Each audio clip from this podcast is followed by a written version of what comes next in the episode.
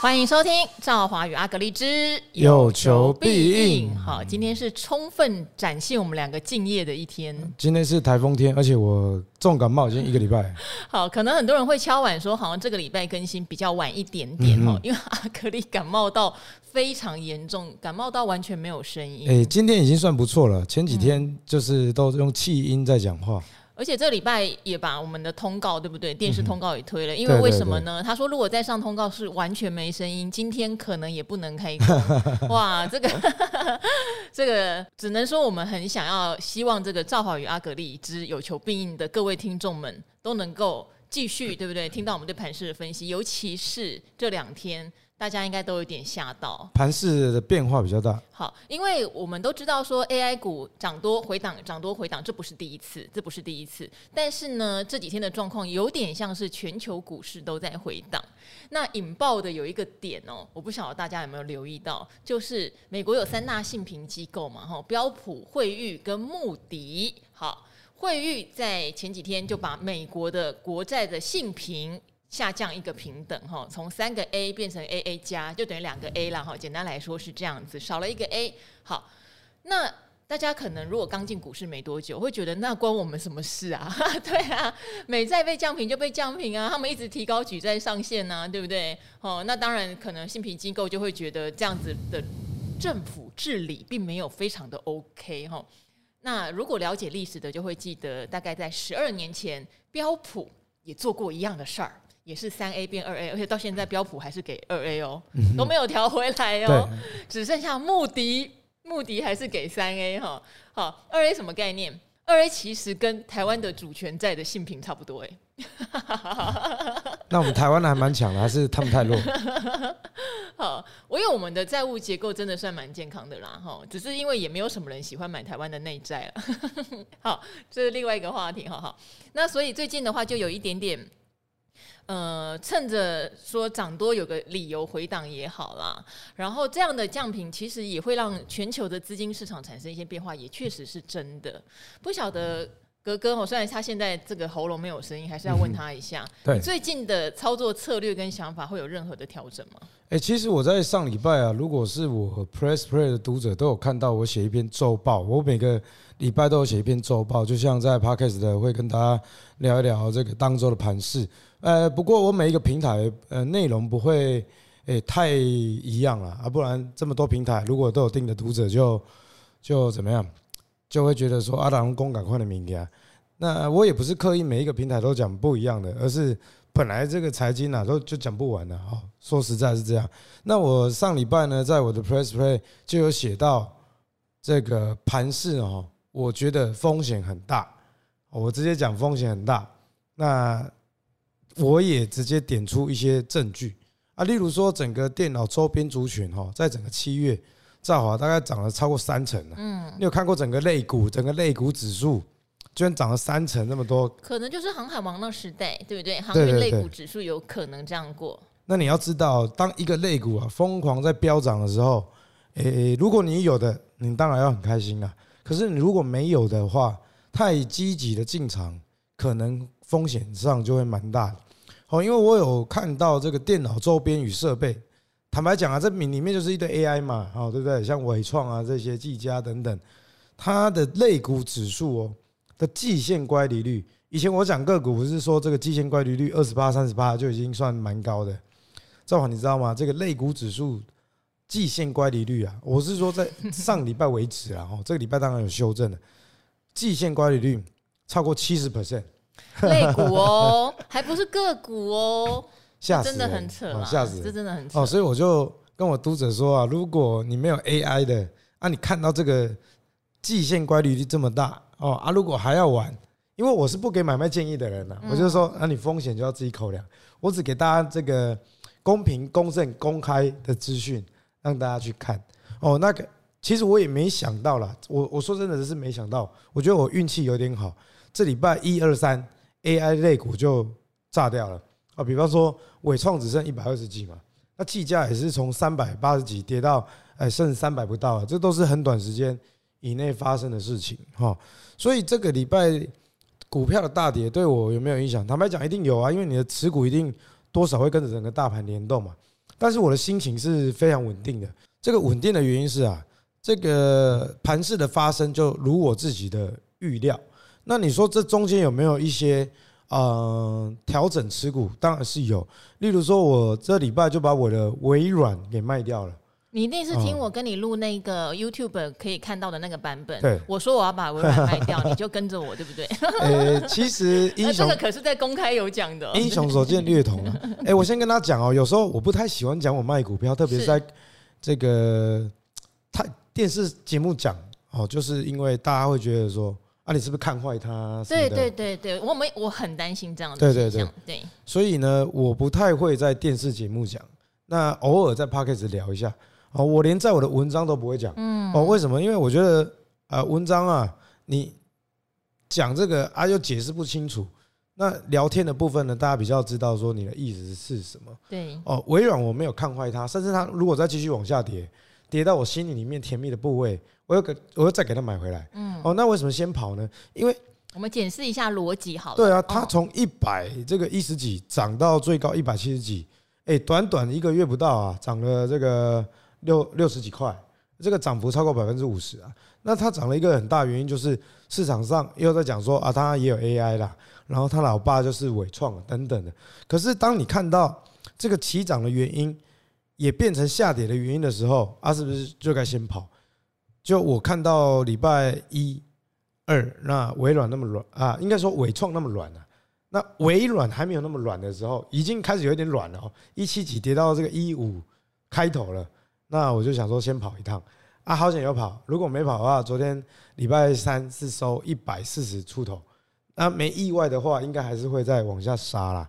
哦，所以我卖掉它的原因，单纯就是说，一来啦，我买这档股票，我当初就不是想说存股什么的啦，我只是想说，如果有价差可以赚，蒙坦啊；如果没价差，没关系，股息也不错，大概是这样的心态。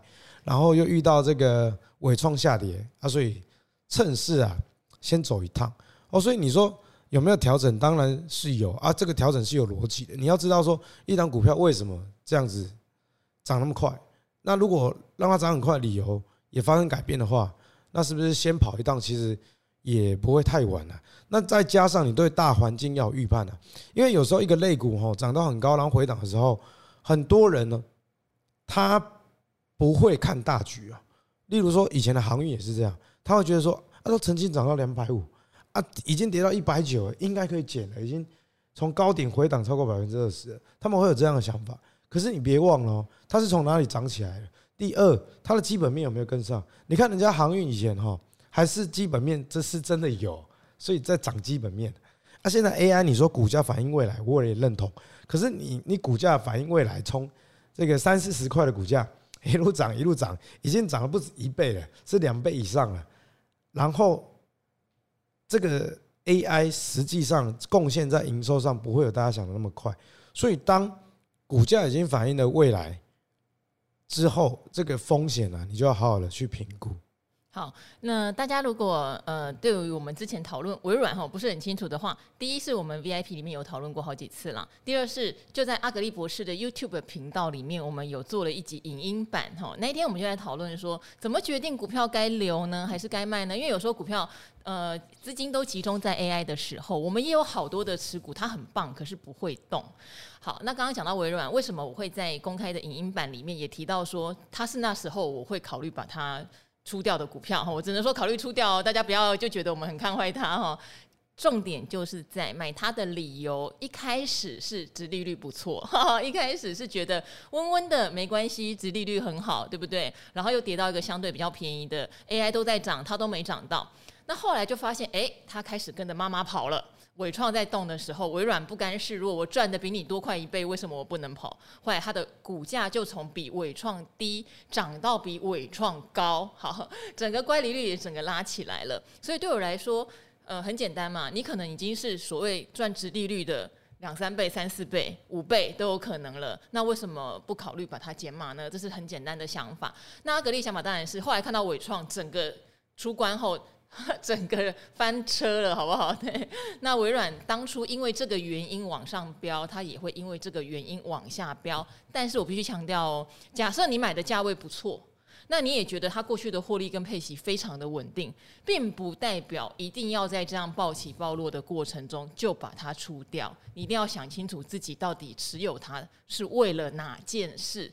为了好好的配息，那它配息没有坏掉的时候，何必把它砍掉呢？对我个人的浅见是如此嘛、对啊，所以我觉得赵华讲的是一个重点。那你你说，哎、阿格丽，娜如果存股的话，微软难道不好吗？就像赵华讲的，其实蛮好的啦。只是说哈，我自己的这个资金水位，像我之前我记得有一集我就跟大家讲，通常万七以上，我都是站在调节方的。我就是有一些股票涨上去了，那我觉得说那个是机会踩的时候，就算它基本面不错。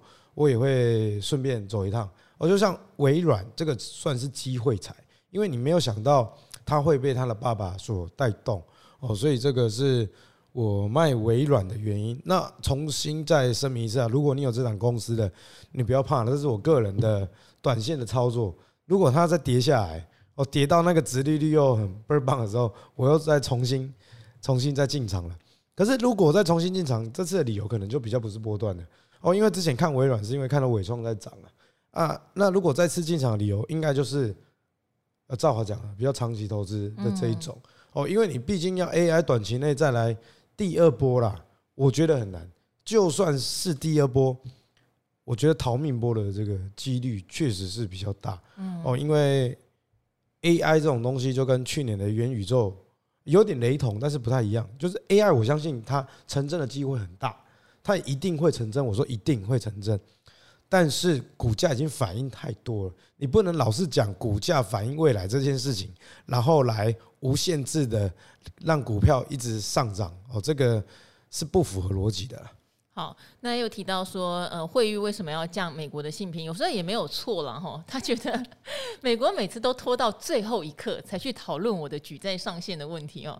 他还指责美国政府在管理上的能力是偏弱的，搞得叶伦很生气。哎，你们这些信评机构总部都在纽约哈，公然指责政府。不过民主就是这样，好不好？他可以。做这样的决定，但我觉得很有意思哦。同样的，跟十二年前有一个很类似的情形。十二年前，其实标普降评美国的信评的时候，呃，大家本来的市场是很恐慌的，就是会觉得说，哎，那这样是不是连美国都会倒？因为那时候欧洲五国。哦，什么希腊、葡萄牙、什么西班牙、意大利这些国家，他们真的是债信已经到了要违约的地步，公债殖利率哦，公债殖利率十几趴，哎，十几趴的公债殖利率，就代表大家觉得要倒了嘛？还有他们的信用违约交换，就 CDS 也飙到一个史上无敌的高，其实。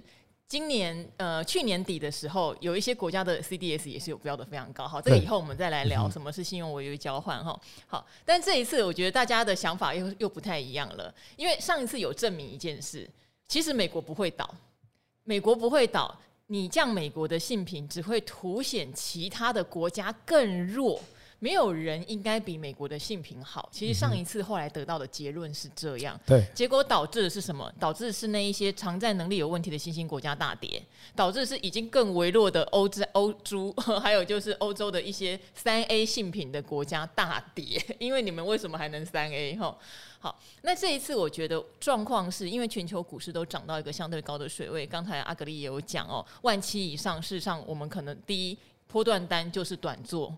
然后有些获利，我们觉得超过我们本来预期的，就是得减码，其实就是这个样子。那全世界你都会看到一个现象，就像昨天高通自己的财报，你会发现，哎，获利完全不如华尔街预期。为什么？因为它的市场在手机，那手机的消费，Android 系统以中国来说是完全几乎没有起色的哈。整个消费市场目前根本跟不上这一波的涨幅。那这一波涨的，大家如果有观察，会发现都是以所谓 AI 啊、新创科技为主的，甚至什么超导体都来了。超导体昨天南韩晚上就说没有哦，其实那个论文有瑕疵。这个论文就要问阿格力哦，论文有瑕疵，其实那个超导体目前还是一个没有办法量产的状况。那你可想而知。未来几天、前几天乱涨的那些超导体是不是又要崩一次？所以现在的状况是，当汇率在降平美国的信平的时候，引发的反而是大家回头来检视，到底股票市场跟消费市场脱钩有多远，题材是不是走得太前面？那大家都知道，航运股好了，获利还在创营收高峰的时候，股价已经见高了。ABF 窄板也是。获利还在创高的时候，股价已经见高峰了。那 AI 有没有机会变成这样的状况，或者全球股市会重新做一下检视，有没有股票已经呈现这样的状态？我觉得这是汇率降美国信评带来的一个连锁效应啊。好，那关于这个美国公债啊，怎么看？我是觉得降平就只是还好而已啊。为什么讲还好？他讲的这些东西，难道你不知道吗？你难道不知道美国的债务调整上限就跟你调整你体重上限一样？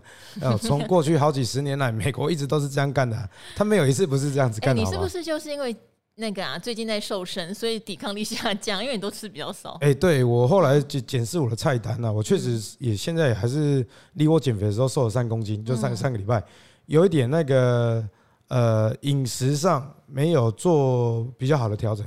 蛋白质太少了，你减餐，但是你的蛋白质的量要比平常啊还要再更多哦，所以我最近在调整菜单啊，做就是跟股票一样了，要缴一点学费啊，好不好？好，那说到这个美国政府的公债，我是觉得哈调降真的是没什么差啦。为什么没什么差？啊啊，你你你你想嘛，如果美国被调降了，啊，你就会说你不买美国嘛？假设你是要买公债的人，全世界让你选，你最后还是选美国哦。这第一点就是在实际面上。第二点呢，就是说，已知面上，它调降的理由，你早就已经知道，所以我觉得这个也还好。那为什么股市会反应那么多？主要还是今年股票实在是涨太多了。嗯。哦啊，今年的这个股票多涨多涨到，我其实上礼拜有写我文章给我读者，不是马后炮。如果你是我 Press Play 读者，就知道我不是被供啊，我是写在台股这礼拜大跌之前了。我给大家一个数据哦，大家可以自己去查。那这个数据呢，这个月又要更新了。我觉得这个月更新非常重要。正好我有发现哦，台湾的这个外销订单哦，在六月啊有一个急剧的衰退。啊，比方说四月、五月，我们对日本的出口其实还是算成长的，年增率是成长啊。六月啊，突然变成大衰退。哦啊，对美国呢，诶，六六月也退得非常非常多。反正呢，我们整个出口数据在六月啊，特别特别的弱。好，那看数据的时候要有一个呃重点啊，就是你不能只看年增年减率哦，因为有可能就像我们之前在讲大数营收嘛，我说啊，这这个月啊五月年减是因为去年的五月有疫情的高基期哦，所以我也去看台湾的出口的绝对值哦，绝对值就是就可以清楚的知道说这个衰退到底是不是去年。啊，六月啊赚太多啊，所以今年其实六月没有赚那么少，但是数学上的比例看起来悬殊，结果不得了啊！去年的六月也不是一个高基期 哦，所以呢，这个就显见了这个全球的经济似乎是会有蛮大的问题的哦。我再给大家一个数据，如果台币在涨，大家就是有有那个 sense 知道说外资在买台股。哦，通常这两个会是正相关的。可是你看哦，今年外资一直买台股，哦，然后台币有没有涨？台币没什么动，哦，所以这个就是一个警讯啊。他们买台股的钱应该是用借的，哦，因为现在美元诶很强，哦，所以他可以用美元去借台币，一来可以套利，二来他玩台股的钱就用借的来玩，哦，他不用去承担这个汇率的风险。那台币的汇率为什么会这么弱？一来就是。我们的出口疲弱疲弱嘛，你如果出口商，我们的厂商赚很多的美元，他回来他就要换汇，那台币就会非常强哦。所以呢，其实这个月哈，我觉得重点我会看七月的外销订单，如果没有一个明显的回升或好转，还是跟六月一样烂的话，啊，那我觉得这个算是一个隐性的爆发点哦，就是说。这个股票啊，危机很大，因为我我有看过去二十年啊台股的历史，加权指数跟我们的出口值啊，用卡塔夫逊嘛，在一定是正相关嘛，哦，因为你外销越好啊，你公司赚越多钱，EPS 越赞啊，大家当然股票就会越涨。可是今年啊，今年涨到一万七，我们六月的外销的年减率居然这么的烂啊，这是一个讯讯号。那你说，哎，阿格利亚前五个月不是也很烂？你为什么没有出来讲？哎，赵华，因为前五个月虽然烂，可是它是年减的幅度越来越小。对，哦啊，所以你可以把它解释成是说，哦啊，股股票啊在提早反映未来啦。哦，当然我认同这个观点，所以我也没有特别去讲什么出口很烂这件事情。但是六月的出口非常的差哦。特别是你如果把产业类别啊，只聚焦在电子零组件的出口，一样是非常的差。那电子零组件刚好是台股最重要的一个类股哦，所以呢，在这样的总金数据下，哎，我觉得现在台股真的是非常的危险了。好，那最后来再再来补充一下美债我的看法啦。其实我觉得啦，美国政府公债，我们从两个层面来看。第一，你从现实层面来看，它还是非常好的一个资金的去处。对于某些人来说啦，哦，他可能觉得现在殖利率不错，他觉得美国政府不会倒。这个不会倒，应该是说趋近于零啊。哦，就是世界上不要发生什么超级大事，你要一个强国在一年两年之间挂掉。历史上也没有看过这样的，通常强国要烂，就是他自己先摆烂才会造成的。哦，这是从实际面上，但是呢，你如果从情感面上来看，我倒是觉得美债蛮烂的。哦，为什么我说美债蛮烂？正好你要想啊，公债到底是什么？就是拿他的，就是美国政府的信贷啦。好，他跟大家借钱嘛。对，美国政府要跟大家借钱，简单说就这样。对，那在以前的时代呢，所谓的这个货币啊，它是。金本位制度嘛，你国家要有多少的货币，你的呃国库就要有多少的黄金哦。这个钞票只是方便大家交易这样子而已。可是后来呢，这个金本位制度啊，就美国弄的，已经没了哦。所以呢，现在的货币啊，是相对来说是比较没有价值的。我说的价值是说，以前的货币至少代表说你背后是有黄金储备啊，啊，你现在的货币代表的是信用哦。啊，所以美国的公债为什么还是一堆人在买？因为觉得说美国已经算是信用在国家里面盛享赫呀那种地儿了。可是你如果把这个实际面你能买到的，这个就像选举一样，有时候你觉得说啊两个都很烂，可是你还是必须得选哦。公债也是这样啊，你你资金要去处，比方说寿险公司，它资金要去处，它还是得去买美国政府的公债。可是你从这个理论面来看呢，美国政府公债实在是我我我是不会想去长期投资美国政府公债。因为他就一直扩张他的信用，扩张他的信用嘛，啊，这个就是其他国家的也是一个悲哀啦。就像以前我博士班的时候带那个美国的一个学生，后来做 summer student 暑期交换的，诶，套扎龙去了十点十一点过来，下晡三四点就要去吃 ice cream 了。哦，美国人这代志是安尼。哇，你台语加英文真的听起来都很溜，到底对不对？对，四点就要吃 ice cream 啦。啊，有什么前途？你也刚刚讲这个囡仔无前途，唔唔过伊等于美国太比咱较侪钱。哦，然后美国国力也比我们强，为什么？因为美国啊，他把他的信用变成钱，可是这个钱最后有没有成真？最后成真了。嗯。为什么最后成真了？因为每个国家已经把它当真了。啊，例如说我们台湾，不是如果台币太强。这个工商业的老板就要出来 complain 了啊，这样会削减出口的竞争力啦。其实只是他竞争力不够而已。哦，你你自己竞争力不够，你才要靠台币相对弱势来维持你出口的竞争力嘛。好，那当我们这种出口型的国家哦，又把我们的货币自己给压低的时候，我们的努力在那一瞬间化为乌有，然后把美国人的信用呢，瞬间变成真正的钱。哦，所以呢，就给大家参考了，就闲聊了，我让大家多懂一点经济啊。所以就是从从实实际面上来看，美债确实是好的东西。但是从理论面跟情感面的上来看，我自己是不会想去买美债哦，因为买美债对我来说就是要长期投资嘛。哦，因为很多买公债也是要长期投资，长期投资其实有更好去处。然后我不想要去买人家信用印出来的东西。好。人家常常讲哦，美国的债务全世界的问题，美国的货币也是全世界的问题。总之，他们的信用可以借到他们要的钱，但是留给我们承担他们波动的风险啦，或者是我们他们偿债偿不起来，为什么全球要跌？对啊，因为我们都在主啊，欠债的最大。对对对。所以前一就是前一两年，大家可以看到，像俄罗斯跟中国，事实上是在减持美债，是在减持美债，因为后来发现你是债主，你反而气短了。好，这样的问题哈。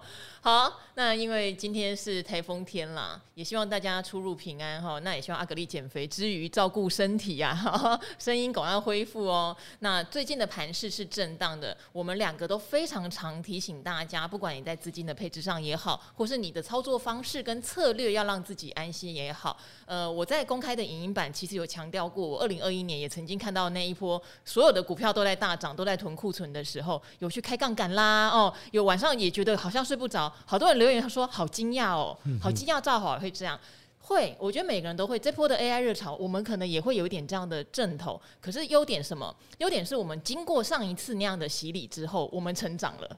我们学到让自己更安心的方法了，在股市里面要不断的进步，我觉得这个是最重要的了哈。嗯、对了哈，有很多的听众朋友偶尔还是会跟我们反映说，好像 VIP 听一听，哎，忽然有几集不能听，或是听到一半不见了。这个问题从我们开台到现在，陆陆续续都会有人跟我们反映，但因为平台的管理者不是我们呐、啊，我们只是负责把内容上架，我们也会去跟 Apple 反映，但是无论如何要 Apple 去改善。不过有蛮多听众后来也回馈他们怎么解。解决的哈，像这位听众，其实他之前也在我们这边留言过，他说解决 VIP 听不到的方法有两个，第一个。直接删除 APP，重新安装。那因为这个好像很多人试过，说不用担心，说你已经订阅的东西会不见了。